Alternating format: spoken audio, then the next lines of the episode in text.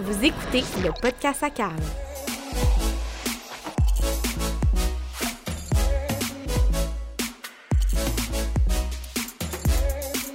Une production d'Hugo Isabelle. Bonjour à tous et bienvenue au podcast à Carl. Aujourd'hui, je reçois un de mes meilleurs amis de tous les temps, quelqu'un qui m'impressionne beaucoup, qui réussit à se démarquer dans un domaine très compétitif et avec qui j'ai de super bonnes conversations et j'ai nommé Maître Alexandre Lacasse, avocat et fiscaliste Wow. chez PNTT Inc. C'est un plaisir pour moi de pouvoir jaser avec toi. Je suis très content que tu sois sur mon podcast. Merci d'avoir accepté l'invitation. Ça fait plaisir. Good, donc on commence par le commencement. Euh, Raconte-moi le début de ta carrière ou même un peu avant. Euh, Parle-moi de tes raisons d'avoir fait les- tes études en droit. Mes raisons, ou je commence de où? Du secondaire, comme? Ouais, mais tu sais, j'ai fait après le poursuivi en secondaire? droit, ouais. Dans le fond, après le secondaire, euh, on, ben, on était ensemble, on était dans, Ouais. le, dans le golf. Les deux, on voulait percer là-dedans. Je pense que c'était notre rêve de jouer dans la PG. Ça, Ouais. c'est... euh, Ça, Ça- ça a pas fini de même. pas, euh, Non. ah oui. Fait que là, après ça, moi, je suis allé au cégep. J'ai juste fait un mois. Mhm. Euh, je- me suis rendu compte que j'étais pas motivé. Puis, à cet âge-là, 18-19 ans, là, tu, tu sais pas quoi faire dans la vie. Donc, j'ai fait un mois. Euh, après avoir vu mes premières notes en français, là, je me suis dit, OK, non, je vais tout couler mes cours. Que là, après ça, j'ai décidé de faire un DEP en réparation de caravane. Hey, ça, c'est la merde. Ouais. Pendant neuf mois, je me suis dit pourquoi là, je ferais 6-7 ans d'études à l'université alors que je peux faire juste un DEP comme Mhm. puis bien gagner ma vie quand même. C'est sûr, je voulais pas être un réparateur de caravane, là, mais peut-être être- être électricien ou quelque chose comme ça. Mais euh, après seulement neuf mois, puis après un stage là, de deux semaines, là, ça m'a vraiment poussé à continuer mes études pour avoir des bonnes Ouais. notes. Puis, euh, ensuite, je suis allé au cégep du Vieux-Montréal. Mhm. Donc là, c'est ça, j'étais motivé. J'étais allé au Vieux-Montréal justement parce que je connaissais personne. À Édouard, je connaissais pas mal Ouais. de monde, puis je voulais pas être dérangé. Je voulais avoir des bonnes notes. Je savais qu'en droit, il fallait avoir des, Ouais. des bonnes notes pour entrer. J'ai eu des bonnes notes. Euh, j'ai été accepté là, aux deux places que j'ai que, que je voulais aller, là, soit Mhm. à Laval, soit à Sherbrooke. J'étais allé à Sherbrooke, puis j'étais dans le, euh, j'étais dans le droit MBA là-bas, donc je faisais ma maîtrise en, en administration des affaires en même temps de faire mon bac. Ouais. Donc c'était un bac de 4 ans au lieu de 3. Mais pendant mon bac, euh, j'ai travaillé longtemps pour mon père. À chaque fin de semaine, je travaillais pour lui. Lui, il est avocat aussi là, en droit de la famille puis en Mhm. Ouais. droit de la construction. Euh, puis c'est là que j'ai vu que une maîtrise en administration des affaires, moi, ça allait pas m'apporter grand-chose. Je savais que je voulais être avocat d'un petit cabinet puis travailler avec mon père. Puis, euh, euh, un MBA, c'est vraiment pour ceux qui veulent être euh, Ouais. CEO d'une d'une grosse business. Tu sais, Il Ouais. faut qu'ils connaissent le marketing, les ressources humaines, etc. Il faut qu'ils connaissent un peu de tout. Puis je trouvais que ça, ça allait pas me servir à rien. Donc j'ai lâché l'MBA, j'ai fini mon, mon bac de trois ans, j'ai fait mon barreau euh, quatre mois. J'ai fait mon stage pour l'associé à mon père qui était fiscaliste Ouais. pendant six mois. Puis là j'ai vraiment eu la piqûre pour euh, la fiscalité. Parce que pendant que je travaillais pour mon père, je me suis vraiment rendu compte que le droit de la famille, le droit de la construction, c'était pas pour moi. euh, euh, J'étais plus un gars, un entrepreneur, puis je voulais plus être. Je sais pas comment le dire, mais tu sais, Accompagner un peu les entrepreneurs Ouais. au niveau des chiffres et tout ça. ouais. Fait que Plus c'est ça que analytique vraiment... euh, Ouais. C'est ça qui t'a vraiment poussé, dans le fond, après, à aller justement faire ta maîtrise en fiscalité. en fiscalité. Ouais. Mais au début, pourquoi j'ai fait mon bac en droit, je pense que c'est vraiment parce que mon père était là-dedans. Il me parlait de ses procès, puis ça avait l'air, cool. C'était- veux, veux pas, c'était la porte d'entrée facile pour moi. Mon père Ouais. était avocat, puis je me suis dit, tu sais, je savais pas trop quoi faire. Donc je me suis dit, un bac en droit, ma mère va être, ma mère va être fière que, que j'aille ça. fait que- Ah, ça paraît bon, bien, puis, euh. Mais au début, c'était un plus pour ça. Puis plus vers la fin, je me suis rendu compte que sais, j'étais pas un gars vraiment de litige. Ouais. C'est pour ça que j'étais content de vraiment trouver ma voie plus en fiscalité, là, avec Mhm. les chiffres et les, euh, Ouais. les entrepreneurs. Ensuite, ben, c'est ça, en faisant mon stage pour un avocat fiscaliste, là, on faisait des réorgs, on faisait tu des documents juridiques pour, euh, pour aider nos clients à sauver de l'impôt, des, des Mhm. choses comme ça. Fait que veux, veux pas, t'as pas le choix d'avoir une maîtrise en fiscalité. C'est pas obligatoire, là. Ouais. mais ceux qui l'ont pas, tu ils font des stages dans des gros bureaux pour l'apprendre par eux-mêmes. Mais Ouais. comme moi, étant donné je suis parti comme ça, tu sais, faut être la formation. Là. Mhm. Fait que là, le gars qui voulait faire un DEP parce qu'il voulait pas faire 6-7 ans d'école, Finalement, il se université, il a fait combien d'années d'université? Mais tu sais, t'arrêtes jamais, là. En, en étant avocat, faut que tu fasses, euh, je pense, 30 heures à chaque deux ans de formation. Plus là, je- Euh, en 2020, euh, là, je vais officiellement finir mon, mon essai de maîtrise, puis j'ai pris deux cours en évaluation d'entreprise aussi pour Mhm. euh, de l'Institut des, des experts en évaluation d'entreprise. Fait j'essaie de jamais arrêter là, Ouais. et finalement, j'aime ça. C'est bon, ça. Tu te gardes la formation, tu te gardes à jour, c'est Ouais. encore mieux. Euh, donc, souvent, les gens, tu sais, on en parle, on en a déjà parlé, ils oublient que d'être avocat, puis surtout à son compte comme toi, euh, c'est aussi de vivre la vie d'un entrepreneur. là. Tu sais, trouver des nouveaux clients, faire du développement des affaires, faire de la comptabilité, euh, tout le train-train quotidien. Est-ce que tu peux me parler un peu euh, à quoi ça ressemble pour toi, ta gestion de temps, tes horaires, ta structure que tu as en, en ce moment? Oui. Euh, ben, dans le fond, moi, je travaille quasiment 6-7 jours tu sais, par semaine. euh, puis, je suis comme un entrepreneur. Là, dès, que- dès que je me lève, je, je fais juste penser à comment améliorer, comment m'améliorer. J'ai des livres là-dessus, etc. Euh, puis, moi, j'ai la même job qu'un entrepreneur. Euh, faut je fais au moins 40%, 40 de ma semaine est consacrée quasiment au développement des affaires, à faire des rencontres.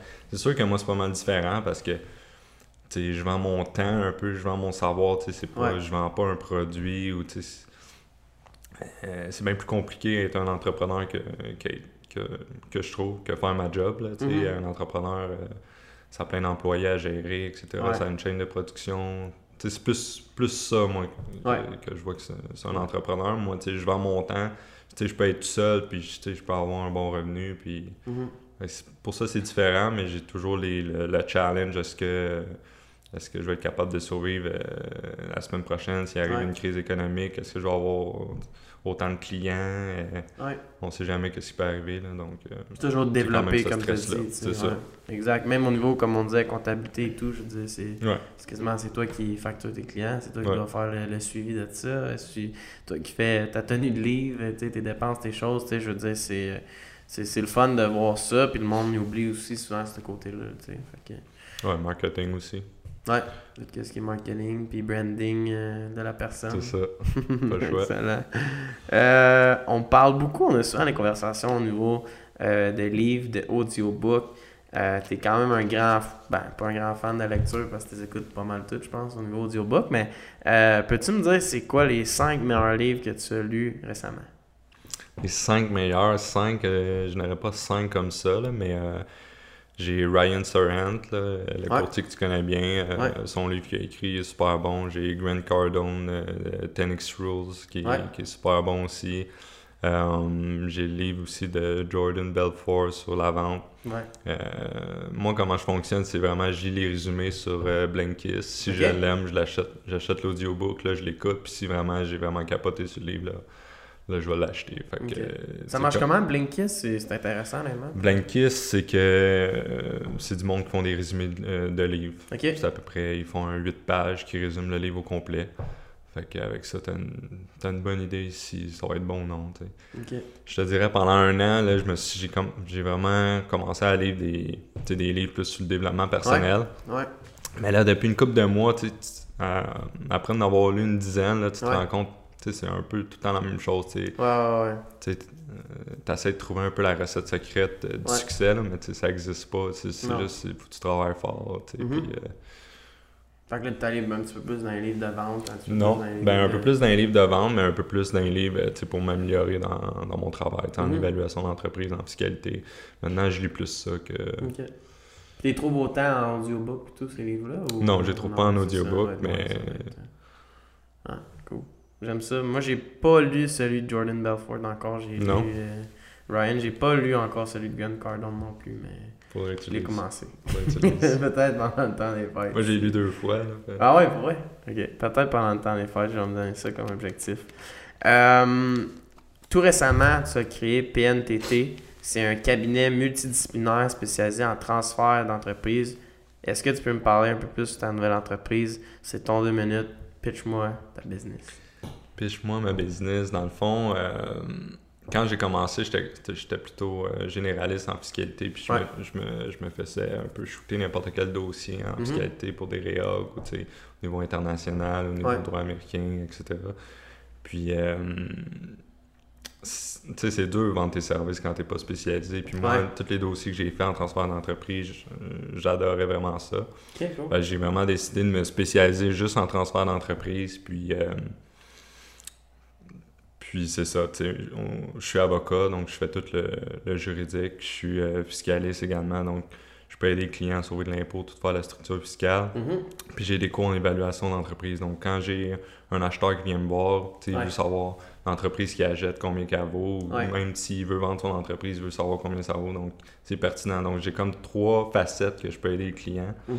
Il n'est pas obligé d'aller euh, chercher trois services. Puis ça, je trouve qu'ils ils ont besoin de ça sur, euh, tu sais, dans le marché. Ouais. Euh, tu sais, il y a de la place pour, pour une compagnie comme ça, Ouais. pour, une, pour une business comme ça qui va justement aider ces gens-là qui souvent sont un peu démunis, ils savent pas trop à qui, à qui, à qui, Ou se euh, pitcher. là, où tu se sais. pitcher. Ouais. Là, ils demandent ça souvent à leur comptable, tu sais, que lui, tu sais, oui, il est comptable, mais tu sais, il a pas... Il, il connaît pas le juridique, il connaît pas le Ouais. fiscal souvent, Ouais. l'évaluation d'entreprise, puis tu sais, euh, des fois, c'est peut-être pas les meilleurs conseils, là. Mhm. Fait que c'est comme vraiment quand même un clé en main pour les entreprises qui. euh, qui veulent vendre ou qui veulent acheter euh, Mm. une entreprise. Très intéressant. Il y a plus de gens qu'on pense qui auraient besoin justement de quelqu'un dans ce style-là pour accompagner dans la vente ou le transfert d'entreprise. Tu peux-tu me dire c'est quoi le plus gros rôle que tu joues pour ce- ces personnes-là? Mais le plus gros rôle, je pense, c'est vraiment étant donné que je suis avocat, fiscaliste, puis j'ai des cours en évaluation, j'ai vraiment une vision globale du dossier. Mhm. euh, euh, quand je fais un contrat, j'ai la notion de fiscal en arrière, j'ai aussi la notion de l'évaluation. Je comprends quand le comptable m'envoie les états financiers, etc. Ouais. Donc, je pense que le, le client, il, au final, il me paye les mêmes heures que. Ouais. Il, il paye moins cher, là, parce que moi, il me paye à l'heure, alors que, il faudrait qu'il paye peut-être trois personnes chacun pour l'aider. Donc, Ouais. c'est beaucoup plus rapide, là. Euh, sinon, il pourrait faire affaire avec un avocat, que lui, ensuite, il fait affaire avec un fiscaliste, Ouais, puis le ça. fiscaliste fait affaire avec un évaluateur d'entreprise. Donc là, ces trois personnes-là, il faut qu'ils se parlent. Mhm. Puis souvent, c'est beaucoup plus long.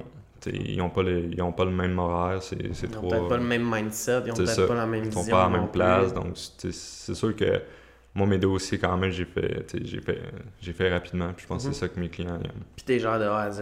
Ouais. Ouais. Fait que c'est quand même intéressant pour. J'ai euh, gère, j'ai gère de A à Z, mais c'est sûr, j'ai, j'ai des collaborateurs, j'ai, euh, j'ai un banquier aussi qui m'aide, au- j'ai, j'ai plein de collaborateurs banquiers qui m'aident au niveau du financement, j'ai des personnes, des courtiers euh, hypothécaires, j'ai des Ouais. courtiers immobiliers commerciaux qui aident à vendre des entreprises, tu sais, je peux pas tout faire moi. Non, euh, c'est certain, ouais. À, moi, à moi seul, mais au moins ça enlève quand même, sais, euh, deux autres personnes. là. Une coupe d'intermédiaires. Ouais. Mais c'est un, c'est un domaine, tu sais, qu'on, je pense qu'on qu'on connaît pas tant. Je veux dire, peut-être parce que moi, je suis jeune de mon côté, mais je veux dire, c'est pas la première chose que le monde va penser, surtout quand ils startent une business, parce qu'ils pensent pas à quand ils vont la vendre ou quoi que ce soit. Mais c'est quand même un domaine qui est assez compétitif. Euh, on en parlait justement, il y en a beaucoup qui sont dans ce milieu-là, euh, dans le domaine du transfert d'entreprise. Euh, souvent aussi, les gens vont peut-être faire affaire avec des gens qui sont plus vieux, plus expérimentés ou des plus gros cabinets. Comment toi, tu te fais pour te démarquer? On a parlé que tu offres les trois services, mais comment tu fais pour te démarquer à ce côté-là? Comment tu fais pour vendre ton service? Mais c'est sûr, je vais, je vais me chercher beaucoup de collaborateurs qui. Tu sais, c'est sûr, c'est plus facile de vendre mes services quand c'est quelqu'un d'autre qui, Ouais. qui me donne en référence, qui me dit, lui, tu sais, il est excellent, etc. Mhm. Euh, J'ai un gars en marketing longtemps qui m'a dit, tu sais, l'expérience, faut pas trop que tu te fies là-dessus. Tu sais, l'expérience, c'est important, mais tu sais, le client, au final, il sait pas trop ce que tu fais. Là. Si tu y parles puis tu réponds à son besoin, tu sais, il va faire affaire avec toi, même Ouais. si tu as 5 ans d'expérience, alors que l'autre en, en a 20. là. Mhm. Fait que, sais, au début, c'est ça un peu qui me, qui me stoppait, justement, de Ouais. commencer ça. Puis je me disais, tu sais, est-ce que, les, est-ce que les clients vont venir avec moi, même si j'ai un peu moins d'expérience, alors que, tu aller avec un- une personne qui en a 25-30, qui a fait, euh, je sais pas, une centaine de, de transferts, tu sais, mais je me suis rendu compte que, les- c'est plus la personnalité que t'as, puis comment tu leur passes, si, si le fit, il est là, puis... euh, ça marche. Donc, c'est de vendre, de te vendre toi-même, de ça, vendre euh, ta personne qui t'es. Puis Puis... pour vrai, il y a personne qui me demande mon expérience quasiment. Mhm. Il y a personne qui me demande mon âge. Je pense que euh, si tu es bien capable de communiquer tes services, puis tu es Ouais. capable justement de, de répondre à leurs besoins, ils vont faire affaire avec toi.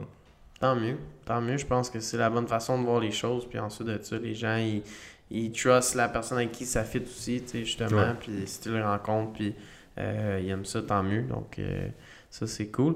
Euh, tu sais, au niveau des avocats, des fois, ça peut être pas euh, tabou ou même souvent oublié pour les entrepreneurs. Tu sais, les entrepreneurs qui veulent se lancer en affaires, les entrepreneurs qui commencent, euh, ils oublient que d'avoir un avocat à leur côté, ça peut être quand même très important. Dis-moi, c'est quoi tu conseillerais à ces gens-là, soit qui se lancent en affaires, soit qui sont en, dans les premières années? Qu'est-ce qu'un avocat peut venir apporter à ces gens-là? c'est sûr, ça dépend de leur situation. C'est sûr, moi, je leur conseillerais de faire affaire avec un avocat s'ils s'associent avec quelqu'un. Mhm. la fameuse, euh, les fameuses conventions d'actionnaires, les conventions de société en, nom collectif, toutes ces choses-là. Si tu t'associes avec quelqu'un, euh, ça prend un bon avocat, ça prend des, documents légaux euh, solides parce que si tu n'as pas de contrat, qu'est-ce que tu fais si tu te chicanes avec l'autre, puis là, tu mhm. as bâti une technologie, tu sais, c'est qui, ça appartient à qui, etc. Donc, c'est super important.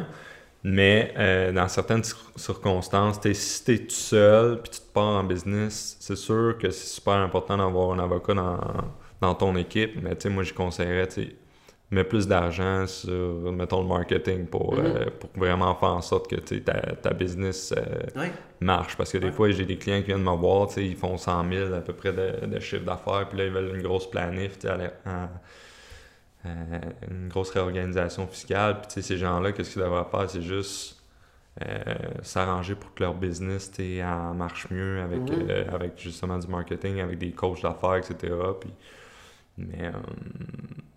Ben, c'est le fun d'entendre parce que justement, ça, le monde, ça peut être un peu tabou. Ce que, tu le dis, là, tu vas pas prendre n'importe qui comme client, puis je veux dire, tu, tu vas prendre ceux qui étaient vraiment besoin des conseillers, puis comme justement, tu conseilles de peut-être mettre plus de temps en marketing ou en autre chose avant de vraiment avoir besoin, mais justement, c'est quand même intéressant pour ceux qui se lancent en affaires ensemble, comme tu dis, au niveau euh, de la convention entre actionnaires et tout. Fait que, puis je pense que c'est quand même bon aussi, simplement, tu sais, ça peut agir à titre de conseiller aussi des fois, là, comme avoir quelqu'un qui... Mais c'est ça, moi je me vois tu sais, je me vois pas comme une dépense, je me vois plus comme un investissement souvent. Puis c'est ça que je dis à mes clients parce que tu viens me voir, puis l'objectif un peu, c'est de sauver des, dépenses, c'est de sauver de l'impôt, etc.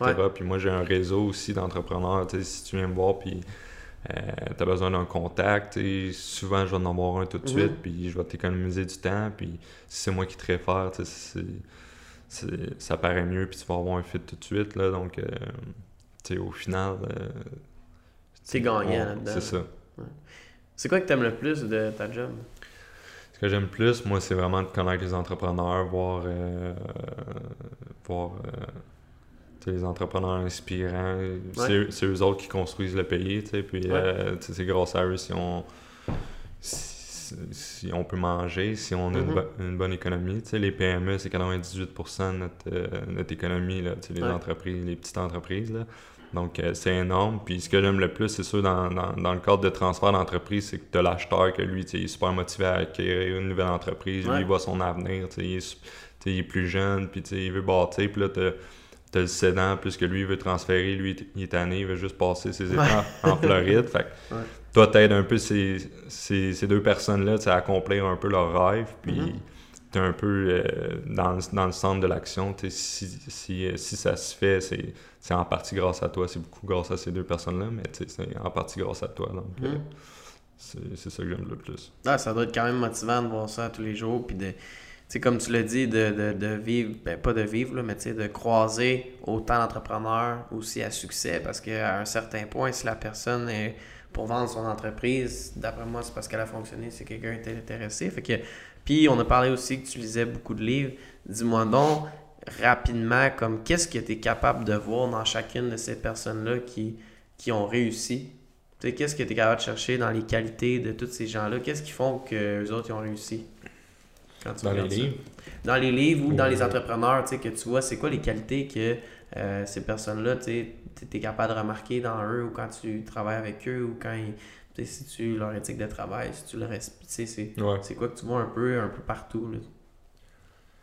Moi, je pense que pour avoir du succès, il faut que tu sois vraiment passionné. Il ne faut pas que tu comptes les heures. C'est ça, un entrepreneur. Mm-hmm. Si tu as une mentalité de salarié, ça ne fonctionnera jamais. Là, Si tu veux avoir ton 5 semaines en partant de vacances, euh, ça ne marchera pas. Là, puis, parce qu'il faut tout le temps que tu te dises qu'il y a quelqu'un d'autre qui fait comme 80 heures semaine et que c'est ton compétiteur. Donc, Faut que tu mettes les bouchées là. Faut tout le temps que tu essaies d'en apprendre plus. Faut que tu innoves. Puis euh, faut que tu sois discipliné. Mhm. Puis, euh, Ça, t'es capable de. Tu le vois dans tous les entrepreneurs un peu à succès que, que tu suis ou? que je suis, non. tu sais. Ouais. Euh, je peux pas, mais. euh, Mais plus, mettons. Ceux qui réussissent, mettons, Ouais, c'est ça. euh, tu le vois que c'est qui- des gens passionnés, là, quand tu leur parles. Puis... C'est ça, souvent sont, sont obsédés un peu par ce qu'ils font, ils sont, euh, ils sont vraiment focusés sur leur objectif. euh, Mhm. Ils ont confiance en eux, puis Ouais. ils savent que ce qu'ils font, s'ils aiment ça, puis ils feraient, Ouais. ils feraient rien d'autre. Tu comme moi, quand je suis parti euh, à mon compte, j'aurais pu avoir un job, euh, je sais pas moi, à 80, à 80 000 tu sais, en partant, puis Ouais. j'ai décidé de, de me lancer, puis la première année, je pense que j'ai fait 20 000, tu sais, mais je savais, moi, que j'étais un entrepreneur, puis j'aimais pas ça avoir un boss, puis j'aimais ça tout gérer, puis je préférais, je préférais gagner 20 000 que de gagner 80 000, puis Ouais. de, de, de rien choisir. Là. Ah, puis t'étais plus heureux là-dedans. Ouais. C'était à toi, puis à tous les jours quand tu travaillais, tu sentais que tu faisais avancer ta propre Ça, pour être un entrepreneur, je pense que c'est- comme ça, faut que tu te sentes là, quand Mhm. tu travailles. J'aime ça. J'aime vraiment ça. Je pense que tu connais ça. Ouais, les heures, on, on peut pas les compter, non, exactement. Mais euh, ouais, dans ta jeune carrière, parce qu'on s'entend, tu es quand même jeune encore, euh, est-ce que tu as des personnes qui ont joué un rôle de mentor pour toi ou qui t'ont aidé à 30 aujourd'hui? J'ai jamais eu de mentor, mais tu sais, veux, veux pas, j'ai eu mon père que j'ai vu comment il, qu'il gère sa business. Je, je me suis associé aussi euh, pendant un an à une avocate fiscaliste, donc j'ai vu aussi tu sais, comment, comment qu'elle gérait, comment qu'elle faisait ses dossiers. J'ai fait Mhm. mon stage pendant un an et demi avec un autre avocat fiscaliste. Fait que des personnes que tu vois un peu comment ils travaillent, tu Ouais. vois un peu leur mindset, puis tu prends un- tu prends une partie d'eux à chaque fois. Donc, euh, moi, c'est comme ça que je fais. J'ai jamais eu de mentor, mais je m'entoure de, de plein de collaborateurs qui, qui m'aident là, pour, euh, pour me perfectionner. Puis tu pris un peu de chacun pour un peu maintenant jouer un rôle C'est ça. quitter en ce moment. Là. C'est ça. Des fois, je me dis, j'aurais peut-être allé me chercher un mentor qui, qui est avocat fiscaliste, un peu comme moi, qui fait la même chose, mais en même temps, je me dis, ceux qui ont des mentors, ils doivent un peu copier qu'est-ce que. Ouais. Fait tu développes pas vraiment ta propre. euh, Tu sais, moi, personnellement, puis j'en ai déjà parlé dans un autre de mes podcasts, puis je, je te pose la question, puis tu me dis qu'est-ce que t'en penses, mais tu sais, tout ce qui est audiobook, justement, tout ce qui est podcast, tout ce qui est vlog, avec les ressources qu'on a en 2020 au niveau du numérique, euh, pour moi, on dirait que c'est comme ça un peu les mentors. Je sais pas qu'est-ce que toi t'en penses, mais tu sais, les personnes qu'on suit sur ces réseaux sociaux-là, justement, puis YouTube, puis les Mhm. podcasts, puis tout, pour moi, ça devient un peu un, un type de mentor, puis c'est là que je vais chercher mon information. Je sais pas qu'est-ce que toi tu penses de ça. ou- Ben, je suis d'accord, tu sais, euh, ça dépend des domaines, tu sais, en vente, en marketing, tu sais, oui, j'écoute des, des, des podcasts, Ouais. euh, j'ai des livres là-dessus, développement personnel, tu sais, c'est facile aujourd'hui d'aller chercher des mentors dans ce domaine-là, mais tu Mhm. sais, comme, en- comme moi, mettons, avocat fiscaliste, puis euh, en droit, tu sais, ça existe pas vraiment des podcasts là-dessus, puis Ouais. fait que faut, que faut que je m'entoure de collaborateurs là, pour Ouais. me perfectionner, puis il faut, faut, faut que je suive des cours, etc.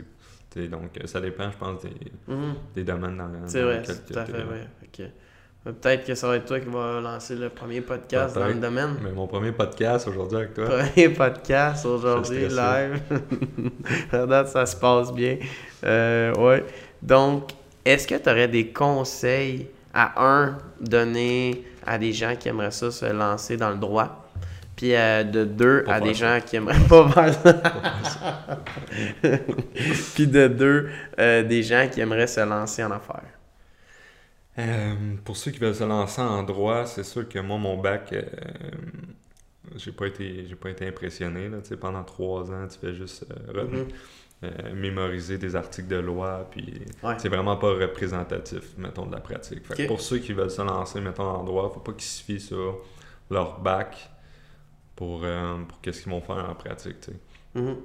Euh, donc ça, ce serait mon premier conseil. tu sais, passer au travers au- passer au travers, au travers de votre bac, puis tu sais, essayer d'avoir quelques stages, puis travailler peut-être avant, là, euh, tu sais, faire une ou deux journées dans un cabinet, voir vraiment c'est quoi la réalité. Là. Puis c'est pas les films non plus, là, c'est pas les séries où tu vois qu'ils sont toujours en Non, c'est ça, pas sous. c'est pas sous, là. C'est pas euh, t'as le scratch à tous les jours, puis... euh, puis- ouais. Non.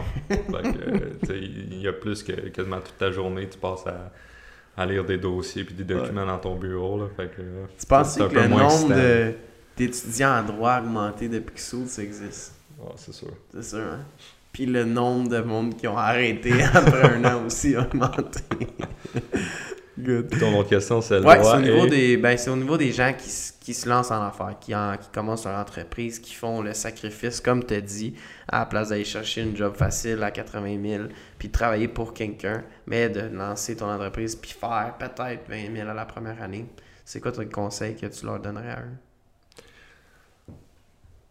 Mais je pense qu'il faut vraiment qu'ils sentent intérieurement qu'ils sont, comme on le dit souvent, là, sur leur X, qu'ils sont passionnés par ça, puis qu'ils se verraient pas faire euh, n'importe quoi d'autre, parce Mhm. qu'il va y avoir des moments plus difficiles, puis c'est à ce moment-là, justement, que euh, c'est la c'est à cause de la passion que tu vas continuer. Il faut vraiment que tu adores ce que tu fais, là, puis que tu sois passionné. Si ça, tu l'as pas, tu vas commencer à compter les heures, puis tu vas, Ouais. com- tu vas commencer à, com- à te comparer à d'autres euh, personnes qui sont salariées, puis c'est là que t'es mort. c'est là que t'es mort, puis euh, c'est normal de pas avoir tes fins de semaine, puis... Mm. en gros, si on, on recap un peu le podcast, euh, ça prend des gens passionnés, ça prend des gens qui comptent pas les heures pour réussir, Ouais. selon toi. Puis si on veut te suivre sur les réseaux sociaux, je sais que t'es pas euh, très euh, 100% réseaux sociaux, puis c'est pas un domaine qui l'est non plus, donc euh, t'as pas vraiment besoin, mais on peut aller te suivre sur LinkedIn, on peut être ajouté sur. LinkedIn, Maître Ouais. Alexandre Lacasse. Je pense que c'est juste Alexandre Lacasse. Juste Alexandre Lacasse. Tu devrais l'ajouter, le mec. non, moi, je l'aime. C'est important. J'aime ça le dire. J'aime ça le. Moi, moi, je suis fier. Chaque fois que je le dis, je suis fier de toi. Je suis fier de ton parcours. On se connaît depuis euh, vraiment longtemps, comme tu l'as dit, en secondaire. Euh, je suis vraiment content. Je suis vraiment chanceux de t'avoir dans ma vie, de pouvoir t'appeler pour n'importe quelle question qui a rapport au droit, pas rapport au droit, que tu peux m'aider, que tu peux pas m'aider. Tu réponds tout le temps. Euh, je l'apprécie. Puis je suis vraiment content qu'on a fait ce podcast-là ensemble. Ça a bien Donc, été. euh, je te dis merci. Ça ouais, ça a bien été. On était sérieux. Ouais, on était capable d'être sérieux pendant un petit 30 minutes. Donc, euh, merci beaucoup, Buddy, puis on s'en reparle. Yes, merci.